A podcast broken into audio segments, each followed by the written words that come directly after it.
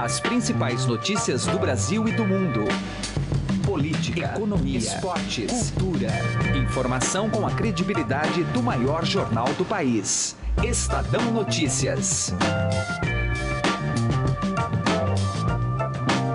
Olá, tudo bem com você? Eu sou Emanuel Bonfim e está começando mais uma edição do Estadão Notícias, nosso podcast diário com análises e informações sobre os temas mais importantes do momento no Brasil e no mundo. Estamos agora também no Spotify, é só procurar o nosso podcast no campo de buscas da plataforma de streaming, assinar e ouvir o programa. É o Estadão Notícias no Spotify. No programa de hoje, o principal tema é a reforma política. Após aprovar na calada da noite o texto base do relator Vicente Cândido do PT de São Paulo, a comissão especial na Câmara debate destaques e alterações. Assim o fez ao longo do dia de ontem e retomará na semana que vem. Nós vamos pautar nossa análise tanto pelo aspecto eleitoral quanto jurídico. Neste lado eleitoral, questões como distritão financiamento público de campanha e a crise na representatividade. Já no lado jurídico, vamos abordar o teto para mandato de ministros nos tribunais superiores, incluindo o Supremo Tribunal Federal. Você vai ouvir logo mais especialistas nessas duas áreas aqui no Estadão Notícias. Edição desta sexta-feira ainda conta com a opinião de José Neumann Pinto e a tradicional participação da editora da coluna do Estadão, Andresa Matais. E para você participar também neste programa, mande um e-mail para podcast@estadão.com. Aproveita aqui para mandar um abraço para a ouvinte Bia Andrade, que é da cidade de Taubaté. Ela nos mandou um e-mail super elogioso aqui sobre o programa. Ficamos muito felizes, viu, Bia? Obrigado. E você também pode fazer como a Bia. Mande o seu sugestão, e-mail, comentário, crítica, fique à vontade podcast@estadão.com. Estadão Notícias. O Dia dos Pais está chegando. Você já comprou o presente? No Shopping Frei Caneca, a cada 400 reais em compras, você ganha uma garrafa de vinho da Vinícola Boutique Lídio Carraro. Escolha entre Merlot, Chardonnay ou Pinot Noir Rosé. Promoção válida até 13 de agosto ou enquanto durarem os estoques. Consulte condições de participação no regulamento da promoção. Presenteie com estilo. Compre o presente do seu pai no Shopping Shopping Frei Caneca, Rua Frei Caneca, 569. Este produto é destinado a adultos. Estadão Notícias. Direto ao assunto. Com José Neumann e Pinto.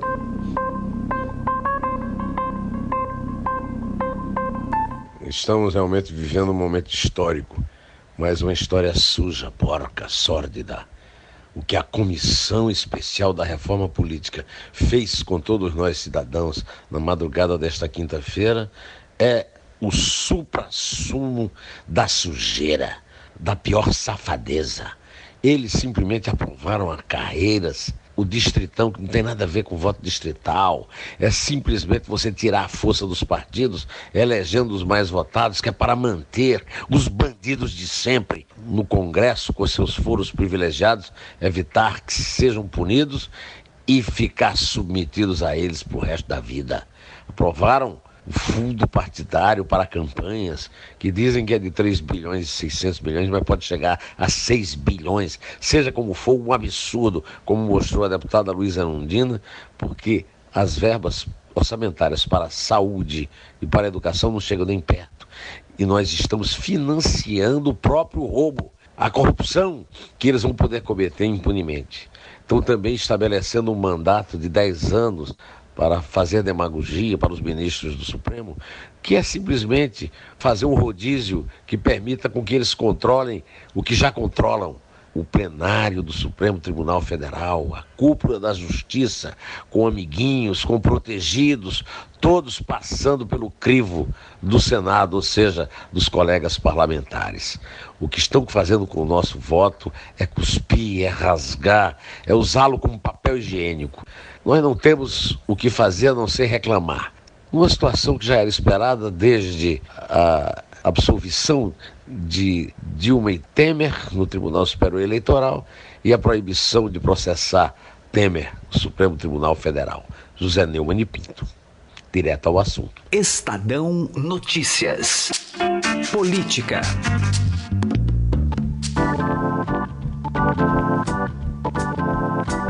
O nosso assunto agora no Estadão Notícias é o debate em torno da reforma política ou as mudanças no sistema de representatividade, sistema eleitoral.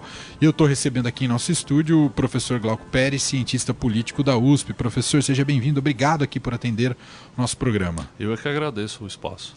Bom, professor, uh, achei muito interessante, a gente estava conversando previamente, antes aqui dessa, da nossa, do nosso bate-papo, uh, que o senhor uh, comentava de que, claro, reforma política é importante, é quase um consenso. Uhum.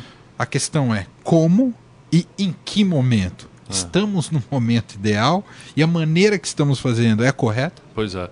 Não, ela parece muito temerária, né? A gente está fazendo as coisas num momento com muita celeridade e sem ter clareza. De alguma maneira se assemelha com a reforma trabalhista, como foi, assim.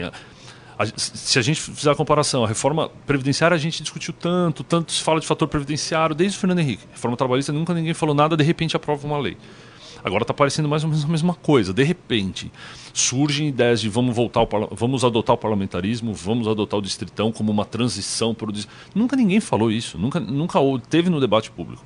Então é evidente que é temerário. Isso muda a regra porque muda a maneira como os políticos agem e a gente está alterando um, uma, o comportamento deles, a gente não sabe para que direção, se é a direção que a gente gostaria que fosse. A gente não tem como prever. Né? A gente, mas se a gente tivesse um melhor diagnóstico sobre as causas dos problemas que a gente está vivendo, a gente teria um pouco mais de certeza, talvez, um pouco mais de confiança daquilo que está acontecendo. Professor, a gente sai de um financiamento privado, empresarial, que o Brasil inteiro acompanhou no que, que deu, né? Uhum. no que é. acontecia e agora ficou tudo muito às claras. Mas agora a comissão especial vota e aprova o financiamento público de 3 bilhões e 600 milhões de reais. que garante que essa transição vai moralizar a classe política? É, nada. Enquanto a gente não falar de fiscalização, aí não tem nenhuma garantia. De novo, retomando a conversa, o, o Collor sofreu impeachment exatamente porque à época era proibido o financiamento privado. As empresas não podiam doar e, e ele montou um esquema com eles. A partir dali se autorizou o financiamento empresarial. Agora a gente está voltando exatamente para uma questão moralizante. Aparentemente não é quem financia o problema. O problema não é se o dinheiro é público ou o dinheiro é privado. É alguma outra coisa. E nós não estamos falando dela. Né? de novo, do meu modo de, de, entender, é a maneira como eles prestam contas e a gente fiscaliza. Se a gente não for capaz de puni-los, não tem por que eles agirem como a gente gostaria que eles agissem. Agora, uh, na questão, voltando na questão do, do distritão, Uh, acho importante primeiro a gente explicar o que é o distritão. Qual, tá. O que seria essa mudança? O que significa essa mudança, tá. professor? É, o distritão, a regra do distritão, ela é a regra de é a interpretação que, aliás, eu imagino que boa parte dos cidadãos acredita que é a que vale hoje, em que se hoje em São Paulo nós vamos eleger 70 deputados, são 70 mais votados. Então, os 70 primeiros são os que vão ser é, eleitos. Hoje não é assim. É por partido que a gente faz a conta. Na verdade, é por coligação que a gente faz a conta. Não é que a gente computa os votos. A gente vai agregando para cada coligação eleitoral e diz quantas tem direito, quantas cadeiras, quantos é, deputados cada coligação elegeu. Então, o distritão vai caminhar para uma coisa que é fácil de entender. Os 70 primeiros da lista levam. A questão é que, o que, que provoca. E, de novo, quais são as consequências de algo assim? As, uma delas é a, a, primeira impressão que a gente tem é o enfraquecimento dos partidos, ou um esforço de enfraquecimento, que o financiamento público deve, deve diminuir um pouco, mas ainda assim é um movimento nessa direção, que é indesejado, ao mesmo tempo que as questões de representação da população também entram em jogo, porque é, a, da mesma maneira que a gente entende que o proporcional é a forma das minorias se verem representadas e a gente desperdiçar menos voto, com, elegendo 70 nessa regra, me parece que a gente vai ter uma dificuldade. As minorias vão precisar se coordenar. E é difícil se coordenar. Agora, professor, a, a, a reforma política sempre surge como a panaceia ah. dos nossos problemas. Né? Muda uma regra ali, muda uma regra a colar. Ah, e a sensação, mesmo com tudo que já foi mudado até agora, é que efetivamente produziu muito pouco. Sim. Qual seria o caminho, então, professor? É, pois é, essa, essa, ter uma resposta quanto a isso é, é, é, é difícil.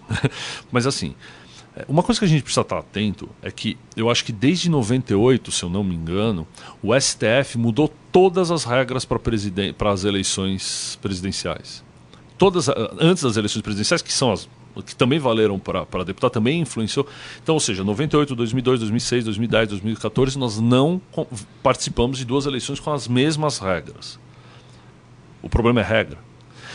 Então você vê assim. E uma, uma coisa que a gente tem que pôr na cabeça também é o seguinte: muda uma regra, você precisa dar tempo para que ela produza efeito. Não adianta você mudar uma regra e achar que naquela eleição ela vai produzir o efeito desejado. É um remédio, é um medicamento, é um tratamento de mais longo prazo. Você tem que continuar tomando o remédio. Não adianta parar no meio dizendo resolveu. Então, o que, que me parece? Que as questões precisam ser colocadas. A gente precisa se esforçar agora para ter um melhor diagnóstico das causas. A gente nunca vai ter certeza, nós acadêmicos vamos estudar isso durante muito tempo para tentar dizer o que foi que causou tudo isso, mas a gente precisa melhorar um pouco quais são as origens das ações dos políticos que nós não gostaríamos que eles fizessem mais para pensar, bom, então se eu alterar essa regra, eu devo proibir ou desincentivar que eles façam isso. Né? Ou criar mecanismos que mudam. Então, o sistema parlamentarista cria os força os partidos a ficarem mais coesos e ter uma relação executivo-legislativo, né, ou seja, o Congresso e a presidência de uma maneira mais próxima. Sim. Só que com tanto partido como a gente tem hoje, elegendo do jeito que a gente vai eleger todos eles, é capaz da fragmentação continuar tão elevada no Congresso, ter tanto partido no Congresso, que o governo pode durar seis meses, oito meses, e aí nós vamos ter uma eleição a cada ano. Então, Entende que ou é combinado, ou a gente combina as regras, faz um des... a gente diz desenho institucional que produz os efeitos desejados, ou não vai dar certo. Então mudar uma coisa, pensar em mudanças gradativas, essas coisas não funcionam. Isso a gente já sabe por experiência. Parar para pensar no que, o, no que o STF fez durante esse tempo todo. As regras foram alteradas, não deram resultado. E a gente, nessa história, professor, a gente fica muito preso à maneira como quem vai chegar no poder é, isso minha impressão. E, e, se abre pouco espaço para pensar como fortalecer a democracia no sentido de ah, maior participação da sociedade nessa, na construção dessa democracia e na fiscalização do poder, não é? Eu professor? acho, eu acho, eu acho que é, um, um, caminhar para um fortalecimento do cidadão, assim, para que o voto valha mais, para que as pessoas tenham, então, para que a pessoa tenha melhor condição de escolher. Então, hoje você tem mil candidatos a deputado federal em São Paulo. Como é que alguém escolhe assim? Então, se você. Então, esse é um problema? É um problema, então vamos pensar como resolver. E a, a resolução passa por você ter menos pessoas com as quais, so, com as quais prestar atenção, né, sobre as quais prestar, porque você diz, bom, é, eu consigo saber se ele estava envolvido num escândalo ou não, eu consigo com menor custo, hoje é super custoso. E democracia nenhuma funciona assim. Você não pode esperar que seja tão difícil assim para as pessoas é, terem. Os, os políticos estão, parecem estar cada vez menos preocupados com a punição que sofrem do eleitor na hora das urnas, porque ele muito provavelmente está sendo eleito de uma maneira que não importa o que os políticos. Então, é, você vai ver candidatos, porque a deputado a punição deveria ser maior. Se eu tenho mil candidatos a deputado federal, tem 20 deles envolvidos com mensalão, por que, que eu vou votar neles? Não é possível que não tenha entre os mil um outro melhor. É diferente para presidente. Presidente, eu tenho três candidatos. Então, um deles está envolvido, mas eu detesto os outros dois. Agora, em mil, você vai vir com essa mesma conversa, é difícil. Só que a pessoa não. É muito custoso investigar os outros. É muito claro. custoso ir atrás e conhecer os outros e dizer, ah, eles não estão envolvidos também. Então, aí você volta no que você conhece. É um enfraquecimento claro do eleitor claro, isso precisa ser alterado. Muito bom. Vimos aqui o cientista político Glauco Pérez, professor da USP, atendendo aqui o nosso podcast Estadão Notícias. Uh, reflexão muito importante, professor. A gente vai continuar em cima desse tema. Muito obrigado aqui, viu? Estou à disposição. Eu que agradeço o espaço. E agora, no Estadão Notícias, nós vamos seguir repercutindo o debate em torno da comissão na Câmara, Comissão Especial da Câmara, que debate a reforma política. Mas entre outros temas, como por exemplo financiamento público, de campanha, distritão, temas que falamos aqui, a, a manutenção do, do cargo de vice, também entre esses debates entrou algo que pode passar um pouco despercebido, mas é muito importante. A comissão especial manteve a proposta do relator Vicente Cândido, do PT de São Paulo, para estabelecer um mandato de 10 anos para ministros de tribunais superiores como o Supremo Tribunal Federal. A gente vai entender o impacto de uma decisão como essa ouvindo agora o professor Rubens Gleiser, coordenador do projeto Supremo em Pauta na FGV São Paulo. Professor, muito obrigado por atender o Estadão mais uma vez. Eu que agradeço, é sempre um prazer. Um abraço a todos os ouvintes. E aí, professor, como é que a gente deve encarar? Primeiro, se esse é o fórum correto, né, o espaço correto, dentro da comissão que debate a reforma política, se se deve discutir esse tema. E depois o teor propriamente dito. Como é que o senhor avalia essa decisão? Eu acho que são a, a resposta às suas perguntas se aproxima bastante, porque é o seguinte: a, o regramento sobre o ingresso dos ministros do Supremo, o modelo de indicação, o exercício, é, é objeto de diversas PECs na Câmara dos Deputados, no Senado Federal, ao longo de vários anos. E elas todas têm, então elas discutem esse problema do exercício do ministro do Supremo na sua integridade. Então eles vão ver desde se tem que ter uma quarentena, é, se é mandato ou não, se é individual, se é do tribunal, se tem que ter prazo para indicar, quem que indica, se tem que ter cota para a carreira, se tem que ser só da magistratura, enfim.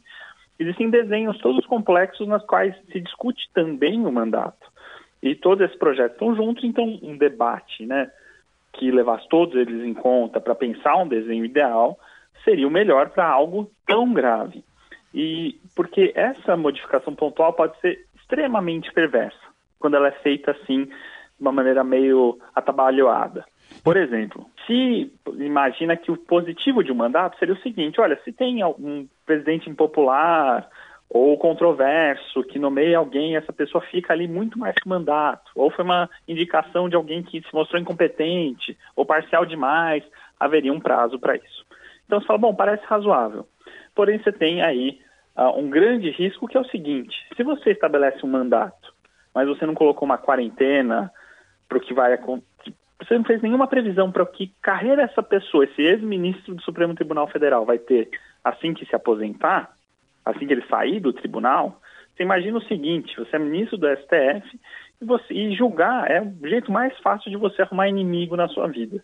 Porque quem está certo acha que você não fez mais do que o seu dever e quem perdeu vai te odiar para sempre. Então, se você sabe que dali a 10 anos você vai ter que se recolocar para sobreviver na área pública ou privada, sua decisão pode ser afetada em termos de imaginar que amigos ou inimigos você está fazendo. Então, estabelecer um teto de mandato sem nenhuma previsão sobre o que vai acontecer depois com a carreira de um ex-ministro do STF é criar um incentivo de prejuízo à imparcialidade desses ministros. Eles vão ficar decidindo pensando um pouco no futuro. Qualquer pessoa no seu lugar faria isso. Então, só colocar o mandato assim secamente me parece uma má ideia. A gente pode até dizer, professor, que é quase uma reação da classe política no fígado diante de um momento em que essa própria classe é contestada juridicamente? É uma maneira de dar uma resposta ao outro poder, ao poder judiciário? Eu acho que essa é a leitura que faz mais sentido para uma proposta tão descabida, tão feita fora um lugar do espaço adequado e sem, sem uma clara proposta de melhorar é um recado do legislativo dizendo, olha, cuidado, não mexe com, com a gente, que a gente tem nossos mecanismos de retaliação. O que não é tão verdade assim, porque no limite o próprio Supremo pode declarar inconstitucional as emendas constitucionais que lhe forem inconvenientes, como ele fez um controle também com a chamada PEC da Bengala, que se falava da né, se aumentou se queria aumentar a aposentadoria de todos os ministros, de todos os juízes, e o Supremo falou, não, de todos não, só de nós, e recortou e fez o que considerava mais conveniente ou mais correto, por aí vai. Então, eu acho que é, é um recado, mas é um recado um pouco torto, né? Eu acho que ele mostra a má qualidade dessa resposta, a má qualidade dessa pontada no Supremo, porque é bastante ineficaz, um poder esvaziado, uma ameaça bastante esvaziada de início, é, mostra o estado de confusão do legislativo, né? o mau estado das lideranças nesse momento em que grande parte do legislativo está é comprom comprometido pela Operação Lava Jato. Muito bem, ouvimos aqui no Estadão a opinião do professor Rubens Gleiser, coordenador do projeto Supremo em Pauta na FGV de São Paulo. Muito obrigado, professor. Um abraço. Eu que agradeço, é sempre um prazer. Estadão Notícias. Coluna do Estadão, com Andresa Matais. Conexão agora com Brasília e a editora da coluna do Estadão participa mais uma vez com a gente, Andresa Matais. Olá, Andresa, tudo bem com você? Oi, Emanuel, tudo bem? Oi para todo mundo. Bom, enquanto os congressistas, os parlamentares discutem né, de quanto terão, qual quinhão que terão para fazer campanha, o governo está quase decidido, ou pelo menos que você apurou, em retirar o auxílio. Como é que se chama? Auxílio detenção? É isso? Auxílio reclusão. Auxílio reclusão. Que história é essa, Andresa? Olha, Manuel, o governo está tentando raspar o cofre aí para ver da onde é que ele pode tirar dinheiro para resolver essa crise fiscal é, que o país vem enfrentando, herdada aí do governo da presidente Dilma Rousseff. É, então, como ele tem dificuldades para aumentar impostos, porque o próprio partido do presidente Temer, o PMDB, já avisou que não vai aprovar no Congresso nada que, é, nenhuma medida impopular nesse sentido, né, de aumento de impostos, mexer na tabela do imposto de renda para onerar ainda mais a classe média. Então, o governo está vendo da onde é que ele pode tirar dinheiro que ele consiga fazer isso de uma forma. É, é, que ele tenha aprovação pelo Congresso. Então, uma medida que está em estudo é apresentar uma proposta de emenda constitucional para acabar com esse auxílio reclusão, que é um valor pago às famílias é, de pessoas presas, condenadas, é, que estão cumprindo pena em regime fechado. É, nos cálculos do Ministério da Fazenda, em 2018, é, a, o, o, valor né, que o governo gastaria com esse tipo de medida é de 600 milhões de reais. Então, seria uma economia aí, é, que é claro que dentro do orçamento da União, 600 milhões não é muita coisa, mas juntando aqui, juntando ali, né, se chega aí, aí consegue se economizar alguma coisa. O presidente do Senado, Eunice Oliveira, me disse que esse tipo de proposta passa facilmente na casa, tem o apoio do PMDB, porque é corte de gastos. O que eles não querem fazer é aumentar imposto. Então, é, pode vir aí sim uma medida nesse sentido. Ela é bem polêmica, né, Manuel? Porque as famílias, é, muitas famílias vivem né, desse, desses recursos. Sem mas é, o pessoal que também teve pessoas é, assassinadas aí dizem que eles não recebem nada enquanto os presos é, recebem. Então, é um debate que se faz há muito tempo, né? Se fala que é a Bolsa Bandido. É, com relação a isso e o governo promete não é nem reduzir não, é acabar mesmo. Quer dizer, vai com a desculpa da economia, talvez encerrar uma polêmica antiga, não é, Andresa? Exatamente. Até conversei com, com o ministro da área econômica e ele me disse o seguinte: não é nem pra, só para fazer caixa, não. É, a medida é um absurdo na situação que o país está. Como é que a gente vai manter isso? É um benefício para os presos. Muito bem. Essa é Andresa Matais, editora da coluna do Estadão, mais uma vez participando aqui com a gente do Estadão Notícias. Andresa, muito obrigado. Um abraço. Outro para você para todo mundo. Tchau, tchau. O Estadão Notícias desta sexta-feira vai ficando por aqui. Contou com a apresentação minha, Emanuel Bonfim, produção de Gustavo Lopes e montagem de Nelson Volter. O diretor de jornalismo do Grupo Estado é João Fábio Caminuto. De segunda a sexta-feira, uma nova edição deste podcast é publicada. Saiba mais no blog Estadão Podcasts, que você procura dentro do nosso portal estadão.com.br. E também agora estamos disponíveis no Spotify, isso mesmo, facinho, é só acessar lá o Spotify, colocar o um nome na busca Estadão Notícias, assinar o programa e ouvir por lá. E mande seu comentário ou sugestão para o nosso e-mail no podcast estadão.com. Um abraço, uma excelente sexta-feira e fim de semana para você. E até mais. Estadão Notícias.